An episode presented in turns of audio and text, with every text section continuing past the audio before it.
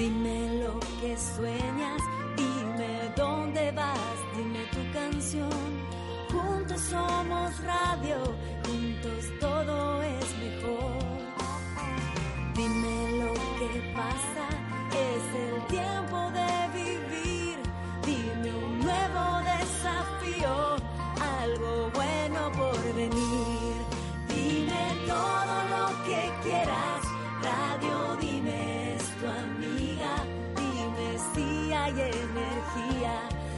para compartir la vida. Dime todo lo que quieras,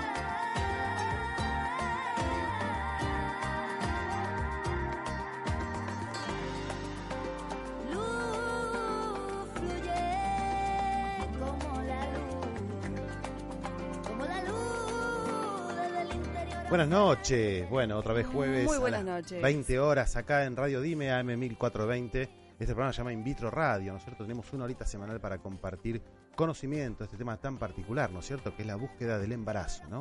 Así Fertilidad, esterilidad, bueno, palabritas que de a poco vamos a ir entendiendo qué significa. Y hoy particularmente ya estamos recibiendo preguntas por las redes sociales, los temas del día, los temas convocantes del día, que es un tema muy puntual que se llama embarazo múltiple, ¿no es cierto? sí. Cuando hablamos de mellizos, de trillizos, y también para compensar un poquito la balanza, al final también vamos a hablar un poquito más del varón, ¿no es cierto? El varón, sí, Pablo, sí, por supuesto, porque la idea es que participen ellos también de este momento de búsqueda, este momento de sueños con la pareja, tal vez acrecentar la familia, por ahí un segundo hijo que no viene, que se hace desear, entonces aparecen estos momentos de, de, de confusión también, ¿no? Porque es la angustia, es esta posibilidad de hacer un tratamiento costoso, la posibilidad de que la obra social también se haga cargo, varias muchas, cuestiones. muchas dudas, por, por supuesto lo, lo dificultoso a veces, ¿no es cierto?, de llevar el, el varón a la consulta, ¿no? Sí. Parecería que eh, el tema de esterilidad sería un tema netamente femenino, Claro. pero bueno, con el transcurso de los programas fuimos hablando con distintos especialistas y nos dimos cuenta que no es así, no es así, quizás Así. a- a- en porcentajes, quizás 50% en cada una de las parejas encontramos alguna cuestión que mejora en el varón y alguna otra en la mujer, o sea que bueno, Así vamos es. a ir tomando aire. Sí, de a poquito se va, está difícil la ciudad de Buenos Aires. difícil. Doctor, está muy difícil. Hoy no sé qué pasa particularmente, pero está muy difícil llegar hacia Palermo. De todas maneras, hablamos de ellos, hablamos de ellas y de estos señores que, por suerte, están acompañando a su compañera, valga- dicha sea la, eh, valga la redundancia, como quien dice, eh, acompañando a esta situación eh, de la, la primera consulta. Y también empezar a comprender que son tan responsables como nosotras. Sí. Digo responsables por decir un término, pero en realidad que tiene que ver con la situación eh, de, de la mujer en, en cuanto a su capacidad de, de fecundar, como también en la del hombre. ¿Y cuánto tiene que ver su trabajo, la temperatura a la que se expone, Sí. el café, parte de el los mitos, ¿no es cigarrillo? cierto? O sea, tenemos mitos que siempre tratamos en el primer bloque.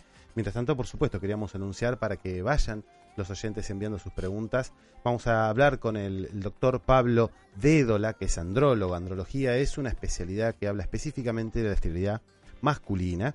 Y después en el último bloque vamos a tener también la, la compañía de un obstetra, ¿no? El doctor Ignacio Asprea, que es obstetra, especialista en embarazos de alto riesgo, justamente, Mm. que nos va a ayudar a entender qué pasa, ¿no es cierto? Que a veces este, en, lo- en la consulta los pacientes no tendrían ningún problema en tener mellizos, tener Ujú. trillizos, pero bueno, sabemos que son embarazos que de alguna manera pueden aumentar el riesgo obstétrico, cosa que nosotros los que trabajamos en fertilidad tratamos de evitar desde el arranque del tratamiento. ¿no? Doctor, también esta circunstancia del embarazo múltiple que se le plantea y se le adjudica específicamente al tratamiento Sí. de fertilización asistida, ¿siempre es así? Porque esto No. es uno de los temas que se fueron dando, creo que en el jueves pasado. Ha- Hay como una sensación de que se ven más por la calle, ¿no es cierto? Uno ve Claro. esos carritos dobles o triples que Claro. antes quizás ni sabíamos que existían. ¿Cómo los tuviste? Por ¿Cómo algún- fue? No, nadie pregunta así, pero... Estamos, estamos, es verdad, estamos aumentando un poco el embarazo de mellizos sobre todo, pero no hay que descartar siempre la posibilidad de que esto haya sido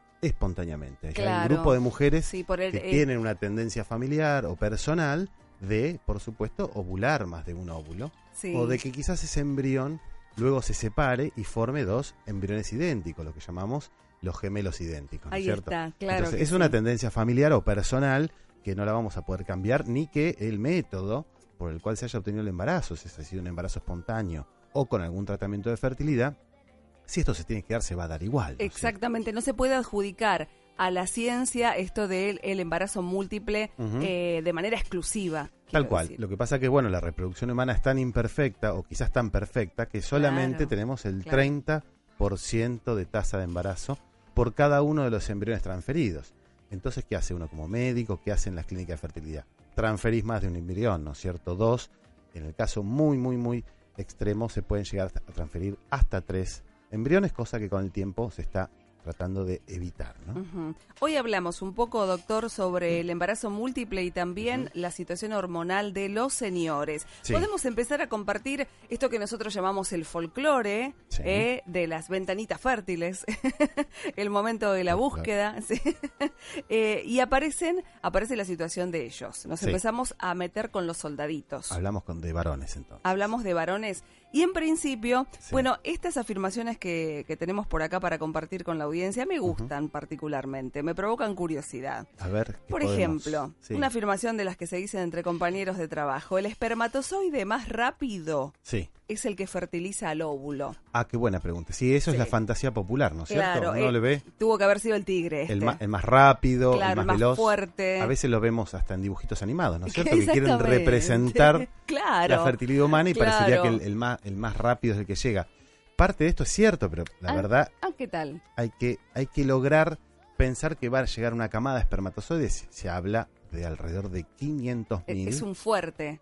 Es como una especie de ejército. Son los 300. los 300 que vimos en la película. Claro. Bueno, y eso es lo que tienen que hacer. El primer trabajo que tienen que hacer es primero tratar de desnudar a ese óvulo. Ese óvulo sale recubierto de una cantidad de células que lo protegen durante su proceso de ovulación. Entonces los primeros, en definitiva, lo que están haciendo es tratar de ayudar a pelarlo o a desnudarlo de esas células que protegen el óvulo. Ah, colaboran. Entonces, Son los llega primeros el- voluntarios. Tal cual, entonces quizás llega un poquito más lento. Si el 500.001 es el que termina entrando. Es el señor. Pero mira qué interesante la vida de estos señores espermatozoides. Eh, ese- Ayudan sí. los primeros, eh, es como que le abren la cancha. Le abren la cancha, Claro. absolutamente. Si no, no podría penetrar la membrana del óvulo, Sí. que ya está preparada para recibir un al solo rey, al príncipe. espermatozoide. Qué lindo viene él y hace el camino. Hace el camino, De la fertiliza y se produce un fenómeno que también es único y es realmente Milagroso, eh. milagroso, Milagroso. que es un bloqueo en esa membrana del óvulo para impedir que entre algún otro más.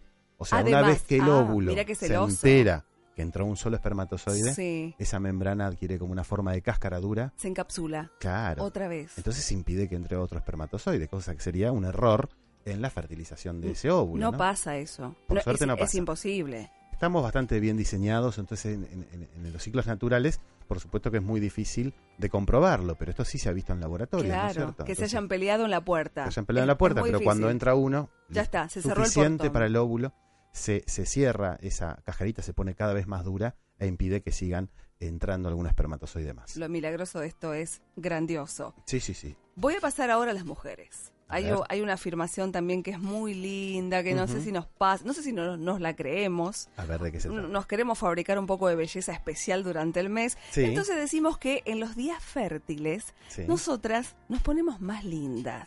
sí. ¿Esto es verdad? ¿Es verdad no es verdad? Y una quiere creer, una quiere creer un poco eso, ¿no? Que, que emana Tiene, tiene cierta cierta de fantasía popular, por supuesto, sí, pero sí. Eh, es una verdad científica. ¿no es Se habla hasta de ciertos perfumes. Bueno, por supuesto, entonces, eso está más comprobado, por supuesto, en el reino animal. Claro, En el caso específico de la mujer, de- Sí. en el caso de ese, el humano. hay tres o cuatro fenómenos que sí ocurren y estos sí son evidenciables científicamente. Qué expectativas. Cambia la coloración de la piel. O sea, es imperceptible quizás conscientemente, pero la piel se pone más tersa, en, en los pómulos adquiere más enrojecimiento, ¿no es cierto? Sí. Empieza a tener el pelo un brillo especial, Ay, qué lindo. ¿sí?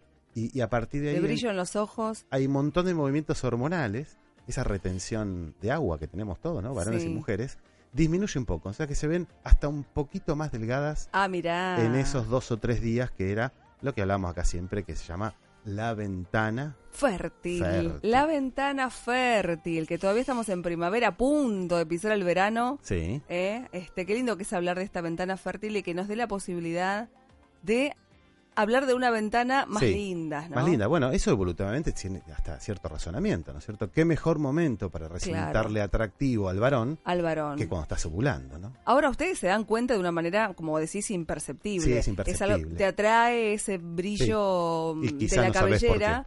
Y, o por ahí no sabes por qué. No, no es que te das cuenta que la, la piel está más tersa. No, no, no, para nada. Pasarlo eso a nivel consciente es muy difícil. Ah, Sí, por supuesto. También es maravilloso que pase esto. Ah, sí, por supuesto. Es muy lindo. Viste qué bien diseñados que estamos, ¿no? Ahí, bueno, la naturaleza Está es, es grandiosa. Preparado. Si a todo esto de la naturaleza la ciencia contribuye, bueno, imagínate. Mejor aún. Mucho mejor. Bueno, último mito. Tenemos un mito más y después sí vamos a pasar directamente al llamado telefónico que nos está aguardando el doctor Pablo Dédola. Doctor Naveira, el calor afecta a los espermatozoides. Estamos hablando del calor extremo, la radiación, los ambientes tóxicos. Sí. Aparentemente afectarían la producción de espermatozoides. Bueno, eso lo hablamos mucho acá, damos mucho énfasis en, en- en función de cómo cuidar la, la- salud masculina con Sí. respecto a la fertilidad. Bueno, es verdad, el calor directo sobre este, la parte pélvica del varón sí puede afectar la calidad de los espermatozoides. Digamos, los espermatozoides eh, crecen normalmente a una temperatura sí, que es un grado menor que el resto del cuerpo. difícil en verano. Por eso los tenemos afuera. De alguna manera, el- eh, la naturaleza, otra vez volvemos al tema de la naturaleza muy sabia y nos diseñó bastante bien, ¿no es cierto? También. en vez de estar adentro sí. de la pelvis, como en el caso de la mujer, que tendrían la misma temperatura corporal, los tenemos por afuera. Eso implica que están a un grado menos que el resto del cuerpo. Entonces tenemos Muy profesiones, cuestiones laborales que son inevitables. ¿no es Estar cierto? mucho tiempo sentados, Sentado. frente al volante tal vez. Panaderos, Sí, pizzeros, gente que expuestos a temperaturas. claro, con Sí. calderas. Mm, Ah, Muchas veces es imperceptible esto de choferes de remises, choferes de, de colectivo, que a veces están 10, 12 horas trabajando. sí. Ese, ese, ese permanente eh, quietud también impide, digamos, que el testículo, digamos, adquiera una temperatura adecuada para fabricar Claro, espermatozoides, sin ¿no generalizar ni espantar o No crear podemos pánico. generalizar y tampoco como médicos podemos decir, bueno, cambia de trabajo, esto Claro, va a ser por imposible. eso, por eso. Lo que sí que el resto del día, el resto que está en la casa, utilizar ropa suelta. Nosotros hacemos una apología del boxer en lugar del slip, que es el Exacto. apretadito, ¿no? Sí, también. Ellas que regalen, ¿no? Sí, En fechas especiales. pantalones Ahora en amplios. Navidad es Sí. mejor el pantalón amplio y pantalón el boxer. amplio y no tanto jean, o sea, un montón de cositas que, que- que podrían ir colaborando. En el fondo uno va sumando pequeños detalles para que se produzca el embarazo en casa, por supuesto, Claro. después quedarán los tratamientos, pero si vamos mejorando pequeñas cositas en el hombre y en la mujer, bueno, ¿quién te dice que tenemos la sorpresa tan esperada del embarazo espontáneo? Así es. De pronto menos, menos consulta tal vez, ¿no? O en la consulta esto empieza como a dejarse de lado porque ya se solucionó. El tema de las altas temperaturas, por ejemplo. Sí, sí, obviamente vamos a tener que hacer mucho énfasis en eso, pero bueno, este, no dejen de consultar los varones y después nosotros como médicos vamos a ir interrogando pequeñas cositas cotidianas que a veces no te das cuenta, pero pu- pueden estar afectando la fertilidad masculina. Estamos en vivo y estamos en el último programa en vivo de esta temporada de In Sí. Vitro Radio en Facebook en In Vitro Radio para que nos agregues. Estamos en Twitter en arroba In Vitro Radio y ahora mismo por Radio Dime AM 1420 4778-8229. Vamos a mencionar al compañero Maximiliano Urquiza que hoy se hace cargo también de la operación técnica y Claro. puesta en el aire. Vamos, vamos entonces a la primera pausa. Ah, Vamos de- matizamos. Sí, sí, sí. Amor, Estamos tratando de amor, amor, conectar amor. Al doctor Pablo D, la andróloga, que en este momento está en La Pampa. Así que vamos a hacer una mini larga distancia para hablar con el doctor que corta parte de sus vacaciones para ayudarnos a entender de qué se trata esto la andrología y la fertilidad masculina. 20 minutos de la hora 20, entonces que llegue Luis Miguel.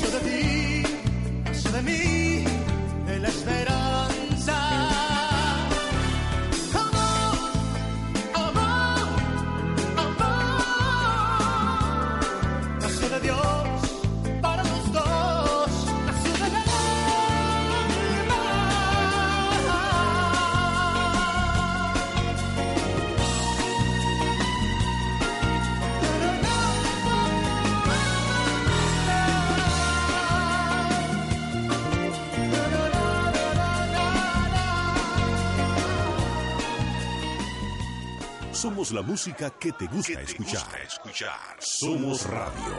Dime. AM 1420. Somos Radio. Espacio Publicitario. A través de la gestión responsable de Grupo Telecom, miramos al mundo de una manera distinta, comprometiéndonos día a día.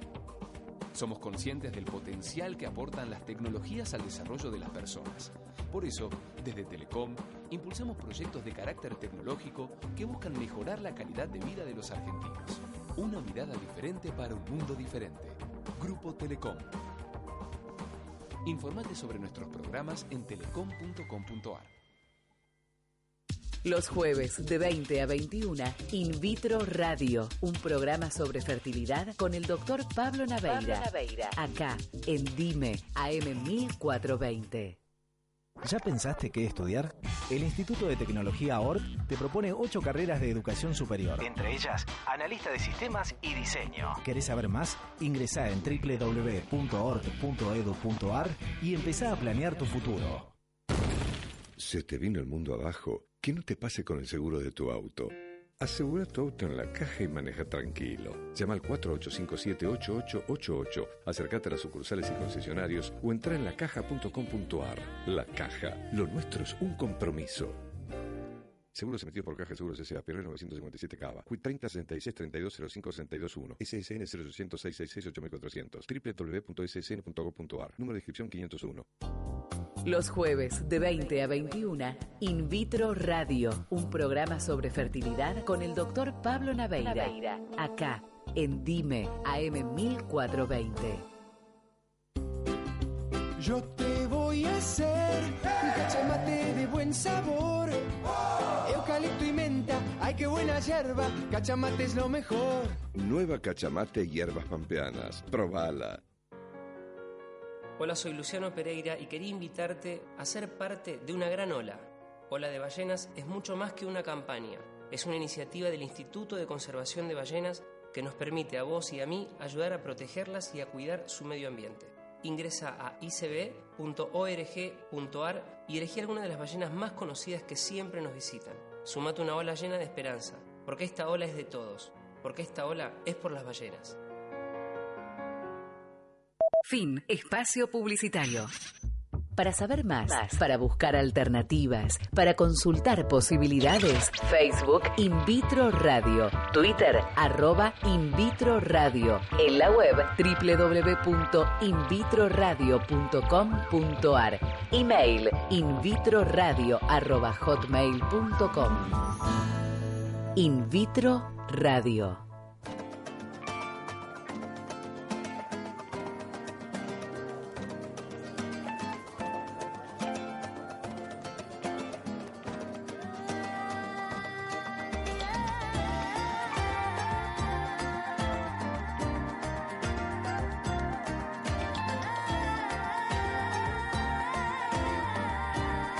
Segundo bloque de In Vitro Radio. Estamos en este último programa en vivo, recordando que los próximos jueves van a salir programas editados, Sí. dado las fiestas, y además recordarles que en el marco del final del año 2014, bueno, estamos terminando también la temporada de este año de In Vitro Radio, este programa sobre fertilización. Sí, fueron cuatro años, ¿no es cierto? En los Claro. cuales quizás no En trabajamos todos los 12 meses, es verdad. Y en otros aires también. De 6, de 8 meses por año.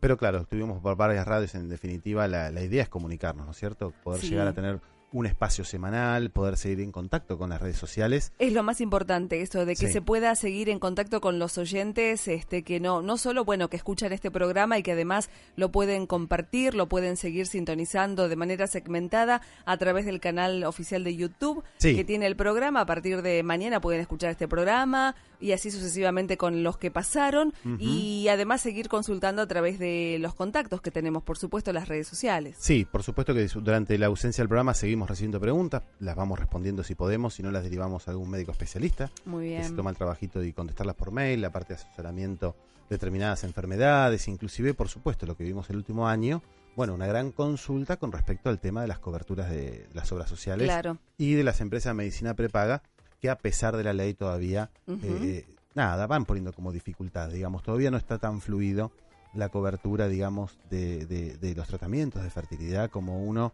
quisiera, ¿no? Porque a pesar de, de- de ya estar con la angustia del tratamiento en sí, tienen que sortear varios trámites administrativos y un montón de situaciones que a veces eh, causa, ¿no? ¿Cierto? Un estrés que, que- que Claro. si podríamos evitar sería mucho mejor, así que desde acá un llamado, ¿no es cierto?, a las obras sociales y prepagas Absolutamente. para que puedan hacer los, los trámites mucho más rápido.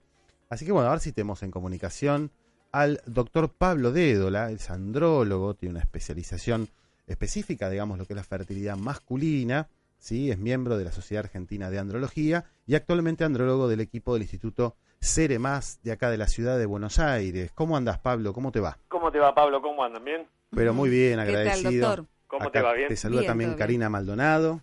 Un ¿Cómo gusto? Karina. ¿Qué tal, Pablo? Doctor. Bueno, en definitiva cortar un poquitito este inicio de tus vacaciones, pero bueno, queríamos este que nos expliques un poquitito, ¿no es cierto? Acá hay un montón de temas de, de fertilidad masculina que hemos abordado, este, más allá del tema del día, ¿no es cierto? Que era presentar un poco qué es primero la asospermia, ¿no es cierto? Ese varón que quizás en la etapa de estudios, ¿no es cierto? En su primer espermograma se encuentra con un informe que dice asospermia. ¿De qué se trata esto? Y generalmente ese informe muchas veces, las primeras veces, le genera pánico pánico a las parejas, ¿sí? Porque Sí. si, bueno, no encontrar espermatozoides en el semen genera muchas veces eh, pánico, ¿sí? Básicamente Claro. la azoospermia, la, la denominación, para que así entienden todos los oyentes, sería la ausencia de espermatozoides en el, el- en el semen, ¿sí? Hay dos grandes grupos, las azoospermias que son obstructivas, básicamente son las obstructivas son en el cual existe una, una obstrucción en la salida del espermatozoide al testículo, ¿sí? Sí. Las causas son múltiples, pueden ser quirúrgicas, genéticas, infecciosas, ¿sí? Y después otro grupo de causas que básicamente se llaman asospermias secretoras, que se caracterizan por patologías a nivel básicamente del testículo, ¿sí? Sí.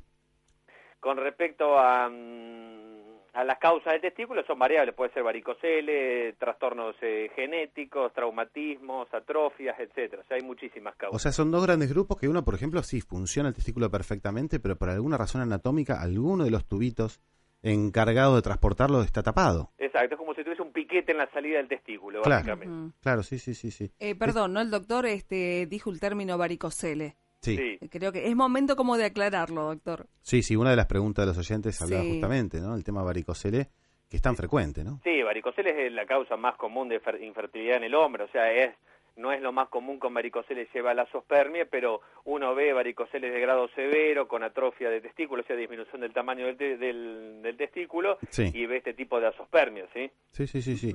En el caso de este, ¿no es cierto? Este paciente que había tenido esta obstrucción, digamos, ¿qué métodos complementarios, ¿no es cierto?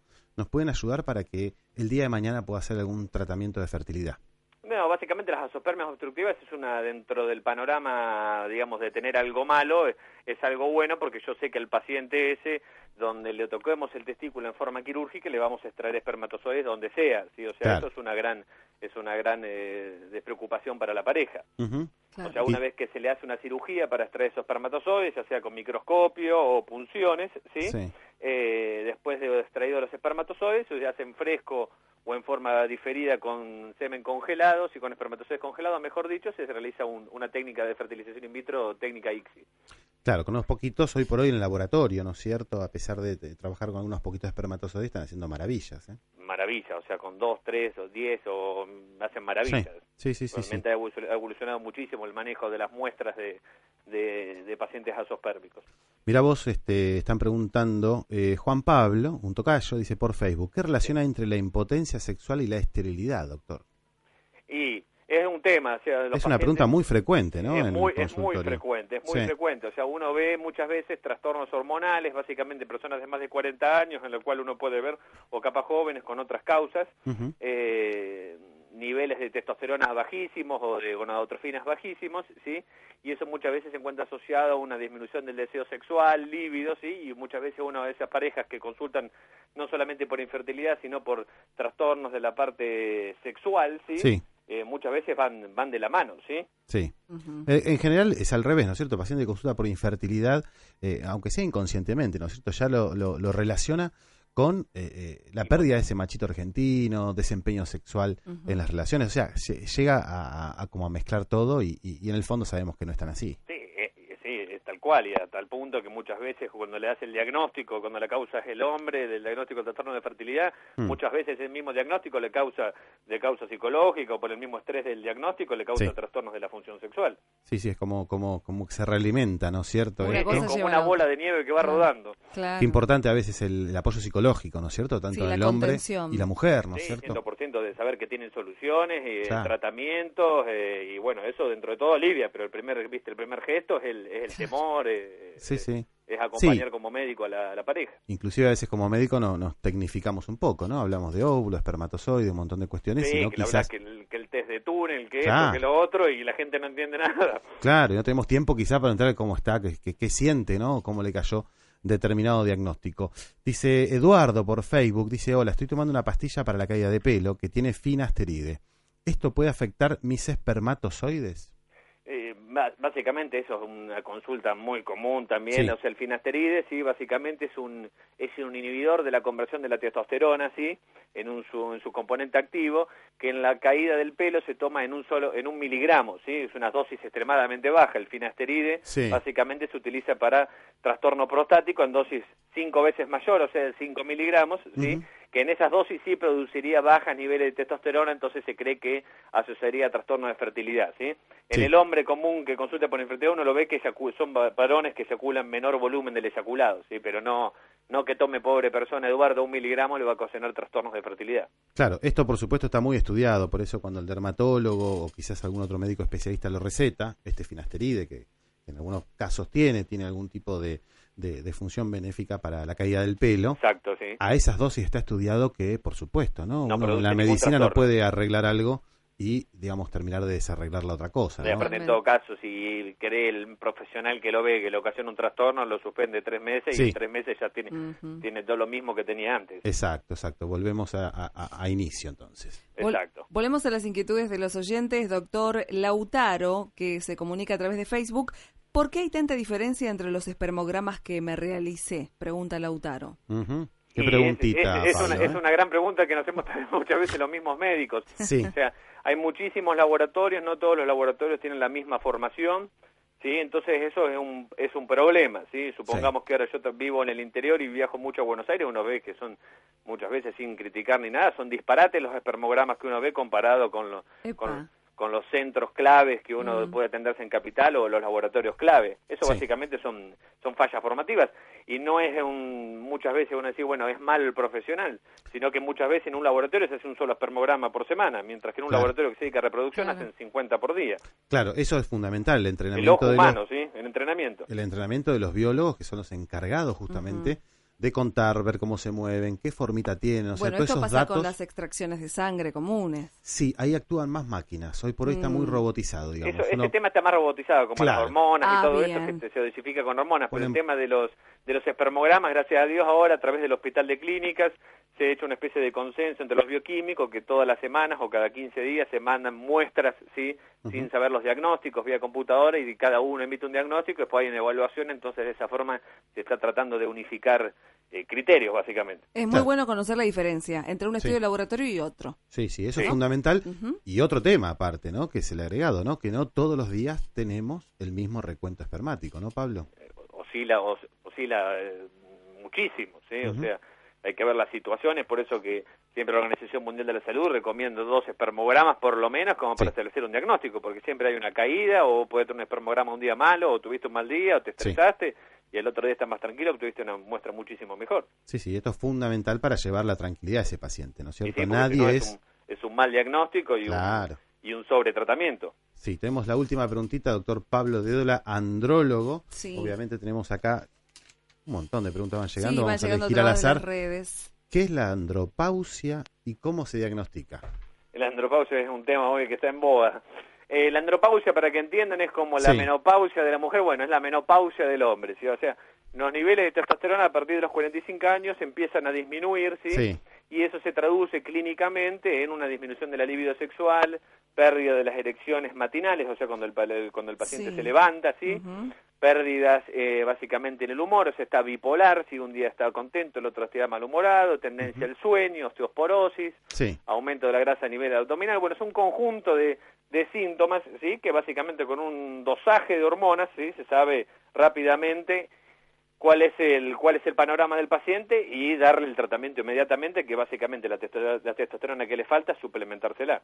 sí, claro, el, el- el descenso no es tan, este, digamos, de alguna manera tan, tan tajante como en el caso de la mujer, ¿no es cierto? Que No, no, no, menopausia como cuando se retira la menstruación. Ujú. En el hombre es mucho más gradual, por eso no hay ni Y una va- edad ni un momento. Exacto, y variable también, ¿sí? es Porque vos variable. capaz tenés hombres que tenés 60 años y tienen testosterona normales o tenés Sí. un hombre de 50 que las tiene bajísimas, ¿sí? Eso es importante. De todas maneras, siempre la recomendación, eh, busquen un no embarazo, por supuesto, a partir de los 50 años hay que hacerse controles De la- de la misma- urológicos, andrológicos, por supuesto, para prevenir un montón de enfermedades a futuro.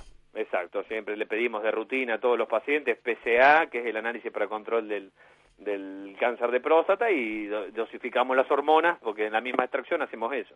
Perfecto. Bueno, eh, doctor Pablo Dédola, especialista en andrología, miembro de la Sociedad Argentina de Andrología, muchísimas gracias por esta salida y bueno, que tengas un muy buen 2015. ¿eh? Muchísimas gracias y feliz año para ustedes y para todos los oyentes. Muchísimas gracias, doctor Dédola, y sobre todo, este, el comienzo de las vacaciones, Sí. eh, permitirnos este tiempito en la radio, Sí, eh, mucho más mérito. Muchísimas gracias. Ya está, se fue el doctor. Sí, Ahí está. Este, lo estábamos saludando a- y bueno, agradeciendo esta participación también como en cada uno de los programas, eh, la diversidad de, de temas que se fueron dialogando con todos los profesionales, ¿verdad? Sigue la música matizando in vitro radio, estamos en vivo hasta las 21. Soda Estéreo, signos.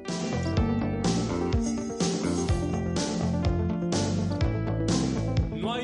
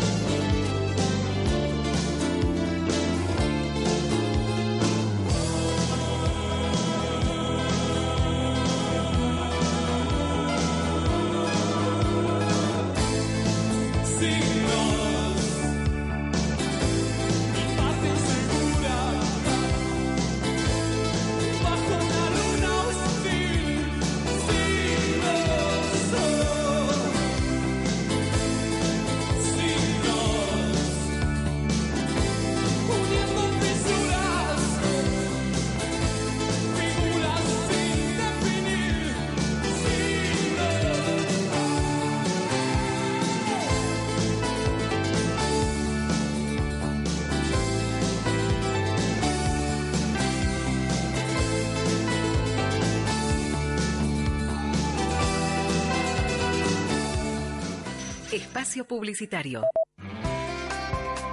Consultorio del doctor Pablo Naveira. Médico especialista en medicina reproductiva. Tratamientos de fertilidad de baja y alta complejidad con la más alta tecnología. 4823-8591. www.pablonaveira.com.ar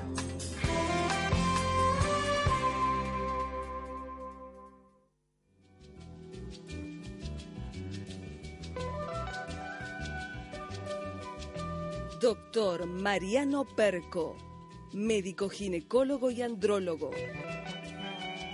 Especialista en reproducción humana. Tratamiento convencional de la esterilidad y utilización de técnicas de fertilidad asistida.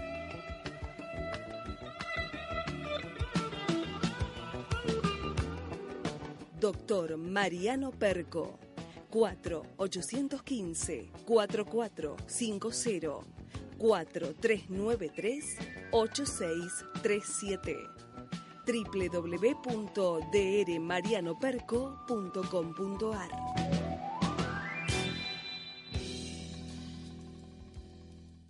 Fin. Espacio publicitario. In vitro radio. La sabiduría de la naturaleza. In vitro radio. La esperanza de la ciencia. In vitro radio.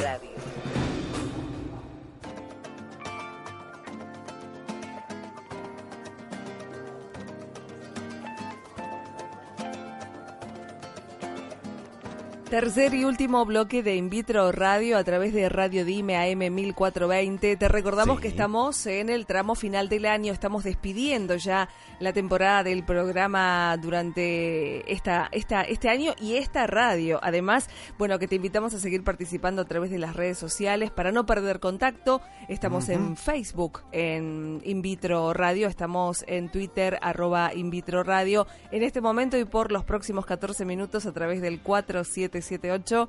Dije bien, 4778-8229, así es. Sí, por supuesto agradecer, ¿no es cierto? Antes que quizás nos quedemos sin tiempo. Mucho. Agradecer, ¿no es Sí. cierto? La, la recibida que tuvimos acá en la radio, estuvimos compartiendo seis meses. Sí. Que bueno, nos trataron muy bien. Pasaron volando igual, ¿eh? Pasaron volando. Los meses sí. eh, eh, de esta horita semanal, de los jueves Sí. a las 20 a 21, nos adoptaron, nos mimaron, nos Nos quisieron. mimaron, nos como mimaron. para que nos estamos muy cómodos y Muy poder seguir, cómodos. por supuesto, este, adelante con el programa. Así Vamos a tocar el último tema de- del día, que es embarazo múltiple. Siempre que hablamos de lo lindo o, o- o no, que sería, digamos, que en un tratamiento de fertilidad uno tuviera que este, tener embarazos mellizos o trillizos. Muchas Sí. veces en la consulta Sí. los pacientes mismos dicen, bueno, doctor, quiero tener mellizos.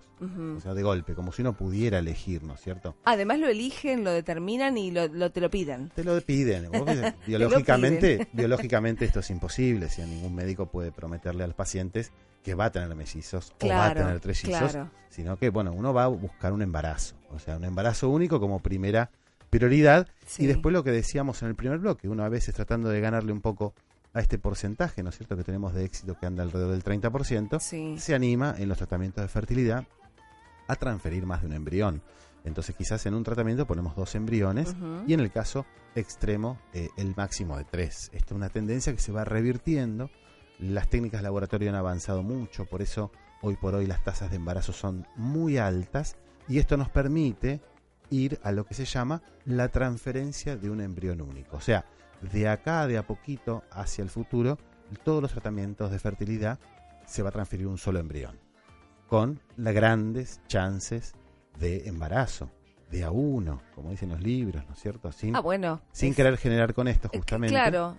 un embarazo que eh, en el caso de que sea múltiple empiezan a aumentar algunos riesgos obstétricos, ¿no es cierto? Son Sí, cuestiones que eh, los obstetras acá en el país están muy entrenados, sí. pero que no este, tenemos esa posibilidad siempre de, de tener acceso a una buena clínica, a un sanatorio, entonces siempre se conserva la salud de esa paciente y de ese embarazo desde la primera consulta. ¿no? Cuando la mujer decide tener varios chicos, Sí. supongamos el primer embarazo, hace la consulta con ustedes los profesionales y, y ¿cuál es el, el paso, digamos, el, el principal? El tema de la estimulación. Sí, la estimulación ovárica es fundamental, Ajá. justamente tratando de crear ganarle un poco a naturaleza, utilizamos medicamentos que producen más óvulos. Perfecto. Entonces, en el mes que hacemos un tratamiento, eh, hay más óvulos en juego. Esto, por supuesto, que aumenta la tasa de embarazo, chances, claro. pero aumenta también un poquitito la tasa de embarazo múltiple. Ajá. Pero bueno, justamente la idea es consultar a un especialista. Tenemos en línea al doctor Ignacio Asprea, es obstetra, especialista de embarazo de alto riesgo y es miembro. Del área de las normativas Sí. de obstetricia del Ministerio de Salud. ¿Cómo andas, Ignacio? Muchas gracias por atendernos hasta ahora, ¿eh? Hola, ¿cómo les va, chicos? ¿Cómo Un gusto está? hablar con ustedes, con toda la audiencia. Bueno, acá seguimos recibiendo preguntas con respecto al tema del día, esta cuestión del embarazo múltiple, que vos sabés que los que trabajamos en fertilidad desde el primer momento tratamos de evitar, pero a veces ocurre, ¿no? Seguro. Sí, Sí. sí, sí. La, Sí. la- la primera gran eh, pregunta que ocurre siempre en, en- en la consulta es, ¿qué diferencia hay entre un gemelo y un mellizo? O sea, Ah, muy buena pregunta. ¿qué, qué mejor que vos para, para contestarnos, ¿no? Sí, sí, son términos que, bueno, generalmente la, la gente son de uso común y se suelen confundir, pero bueno, en realidad los, los gemelos son aquellos, pues, aquel, aquel embarazo múltiple en el cual eh, se comparte, digamos, o provienen del, del mismo óvulo, ¿no? Pueden, generalmente se comparte la, la gran mayoría de, de contenido genético, de genética, eh, es compartida, ya que provienen del mismo óvulo y del mismo espermatozoide, del mismo huevo, ¿no? Como, Claro. sab- como sabrá bien vos, Pablito, explicarlo ahí. Ese, Es como que el embrión se divide en dos. Así es, Ujú. así es. ¿Y los mellizos? Y los mellizos provienen, bueno, de dos óvulos diferentes que fueron fecundados por dos espermatozoides diferentes. Por eso, generalmente, digamos, digamos generalmente los, los gemelos son del mismo del mismo sexo, Sí. porque provienen del mismo de la misma eh, tienen el mismo contenido genético y los mellizos pueden ser son dos hermanitos, digamos, digamos que que pueden ser muy distintos Sí. independientemente que se gestaron eh, prácticamente en el mismo momento, ¿no? Sí, eh, clarísimo, digamos, estos fenómenos pueden ocurrir en forma natural y por supuesto también después del tratamiento de fertilización in vitro, ¿no? Está descrito que a veces transfiriendo a veces un solo embrión se puede producir un embarazo gemelar. ¿Por qué? Porque ese embrión se dividió en dos. Quizás ya estaba programado en sus genes dividirse en dos y esto fue independientemente del método por el cual se logró el embarazo, ¿no? claro, claro. Así que, bueno, Ignacio Asprea, tenemos más preguntas. Sí, más. Elena por Facebook eh, dice, quiero quedar embarazada, ya tengo un hijo de tres años y ahora me gustaría tener dos bebés. Mm. Me han dicho que hay pastillas que te ayudan a tener un embarazo múltiple. ¿Esto es cierto, doctor? Eh, bueno, ahí u- ustedes también es una temática que el tema de la inducción de la ovulación lo han tratado en muchos programas, Sí. son, son, son más expertos que yo en eso, pero sí, obviamente la inducción de la ovulación, ya sea eh, en la baja complejidad, así como en la alta complejidad, eh, lo que se busca justamente es tener una ovulación eh, más productiva, o sea, en general las mujeres son monoovuladoras y bueno, con una inducción de baja complejidad lo que se logra es tener mayor cantidad de óvulos en esa ovulación, obviamente tratando de que no superen los tres, los cuatro, porque si no Claro. este riesgo, ¿no? Aumentamos mucho el riesgo de embarazo múltiple. Ah, viene de la mano de otra pregunta. Fabiana también dice, hola, tenía una duda, soy una persona muy fértil, pero estoy tratando de tener un embarazo múltiple. Quería saber si el clomifeno me ayuda o hay otra cosa que pueda tomar. Muchas gracias. O fíjate, Fabiana, que por supuesto que de acá no vamos a poder indicar, ¿no es cierto? Ni una pastilla, ni una dosis. y No, bueno, nada, no- el no consejo nuestro es que no lo tomes por tu cuenta y que siempre, Claro. siempre tiene que estar monitoreado por un médico, inclusive por ecografías. Tal cual, tal cual, Esto porque es fundamental. como, como lo han comentado en, en otros programas, también eh, el tema de, del, al principio de los tratamientos de fertilización in vitro, se, se vio mucho el tema de embarazos múltiples, con Sí. el alto riesgo que, que, que se producían, sobre todo los embarazos eh, más de, digamos, más de dos, ¿no? O sea, Sí, más de dos. Del, del, del gemelar triple. Ujú. ¿Por qué? Porque en esos embarazos hay mucho mayor riesgo y el uso de estas hormonas en sin control o cuando no había mucha experiencia fue cuando se produjo la mayor cantidad de, de este, por llamarlo de alguna manera, un, un efecto no deseado, ¿no? De, de las técnicas de fertilización asistida. Exacto. Nosotros, por supuesto, que vemos eh, el éxito del tratamiento al- en el producto final, ¿no es cierto? Después de cursar nueve meses de embarazo, tener el bebé sano, Sí. y sabemos que los embarazos, quizás no tanto los gemelares, que hoy por hoy están muy bien controlados, pero siempre se, se trata de evitar los trillizos. Son, chiquitos que, bueno, ahora nos va contra Ignacio, nacen con bajo peso, requieren muchas veces de neonatología y, bueno, por supuesto que eso se trata de evitar desde el vamos. Totalmente, sí, sí. Sí, cuando ya hay un embarazo, eh, un embarazo doble en general, digamos, no, no tiene un riesgo muy aumentado, si bien eh, es un embarazo que hay que controlarlo en forma más estricta. Sí. Podemos llamarlo que sí, es un embarazo de riesgo, que requiere de, de un seguimiento más minucioso, digamos que sabemos que son más frecuentes algunas complicaciones, pero ya eh, cuando estamos hablando de un embarazo triple, eh, sabemos sí o sí que eh, no van a llegar estos chiquitos a término y una de las principales complicaciones eh, o lo que los obstetras buscamos disminuir sobre todo que es la principal causa de muerte perinatal que es eh, la prematurez Claro. y la prematurez está asociada muy fuertemente, ¿sí? cuanto más aumenta la cantidad de habitantes, por llamarlo así, de números de, de, de mellizos, de, de número de embarazo gemelar, digamos, si son ya más de dos y pasan Sí. a ser tres, bueno, sí o sí van a estar asociados a un riesgo mucho mayor, muy importante, de prematurez. Además de la prematurez, que es el principal riesgo, ¿sí? que nos va a dar el pronóstico de la salud de esos chiquitos, eh, tiene que ver un poco también con el tema de las placentas, ¿no? Y, y después, si querés, Pablo, profundizamos un poco con lo que Sí. es el embarazo monocorial o el embarazo bicorial, digamos. Sí. Esto tiene que ver si comparten o no la placenta Mm. eh, los bebés, ¿no? Los, los- Sí. los gemelos.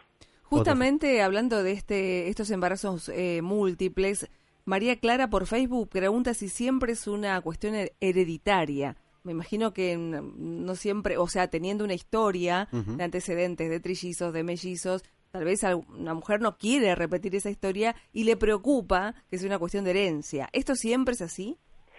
En realidad hay mayor riesgo, ¿sí? De, de tener un embarazo múltiple en forma espontánea, ¿no? No estamos hablando en este caso de, de un tratamiento, ¿no? Sí. Sí. Eh, en forma espontánea en aquellas mujeres que tienen un antecedente en la rama materna, ¿sí? De embarazos múltiples. Porque, digamos, una característica, bueno, que estas mujeres tal vez tienen eh, la característica de ovular más de un óvulo en el momento de la ovulación. En la rama materna. Sí, sí, está relacionado con eso. Pero bueno, últimamente se está viendo que en forma espontánea, digamos, tal vez por factores ambientales que, que todavía están en estudio, que eh, son más frecuentes los embarazos múltiples espontáneos, ¿no? Los, los, los dobles, ¿no? Los dobles, sí. Los mellizos. Se ve más. Bueno, seguimos, tratamos de apretar un poquitito los tiempos porque Sí. queremos tratar de contestar todas las preguntas de los oyentes. Doctora Sprea, Juliana por Facebook dice, ¿se puede saber desde el análisis de la beta?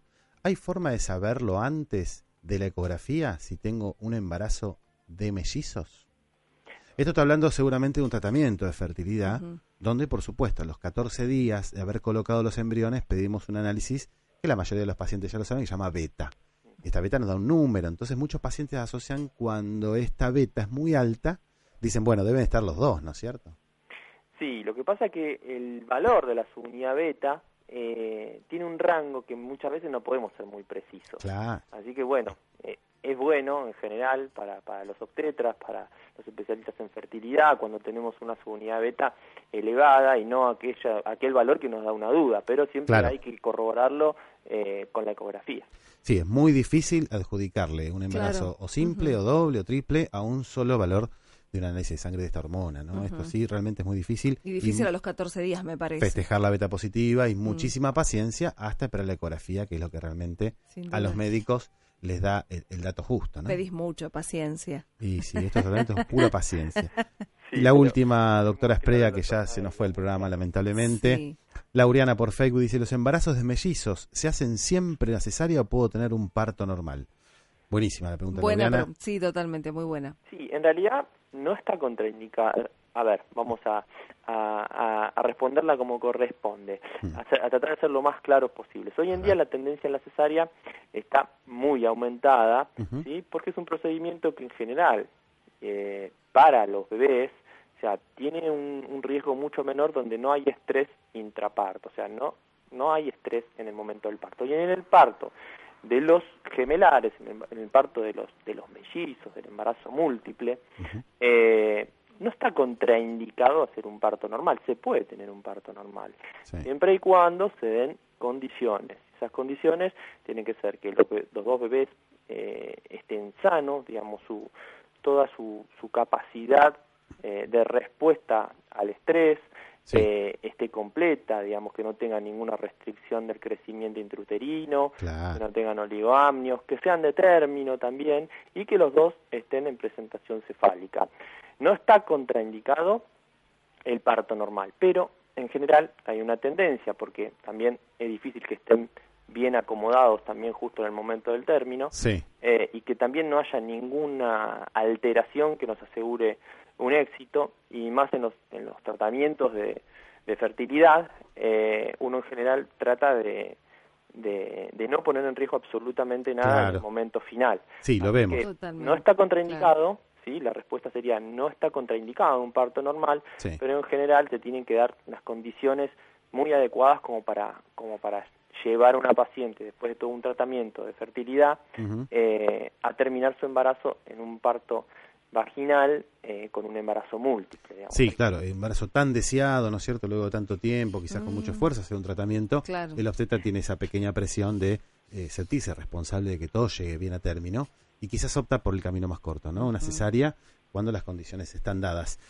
Bueno, doctor eh, Ignacio Esprea, muchísimas gracias por atendernos, este médico obstetra, especialista justamente en embarazos de alto riesgo, trabajando en el Ministerio de Salud, eh, parte del equipo, ¿no es cierto?, que hizo las normativas, Las generales de obstetricia para todo el país. Muchísimas gracias, Ignacio, y nos estamos viendo prontito.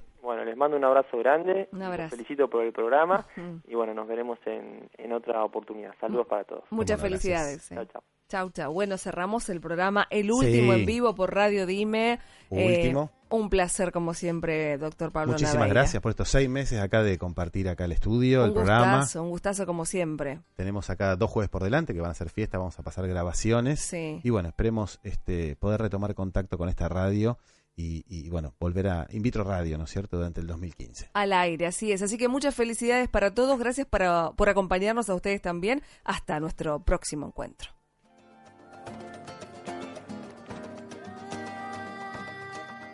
Hasta acá, In Vitro Radio. Un programa sobre fertilidad con el doctor Pablo Naveira. In Vitro Radio. Te esperamos el próximo jueves en Radio Dime, AM 1420. Dime lo que sueñas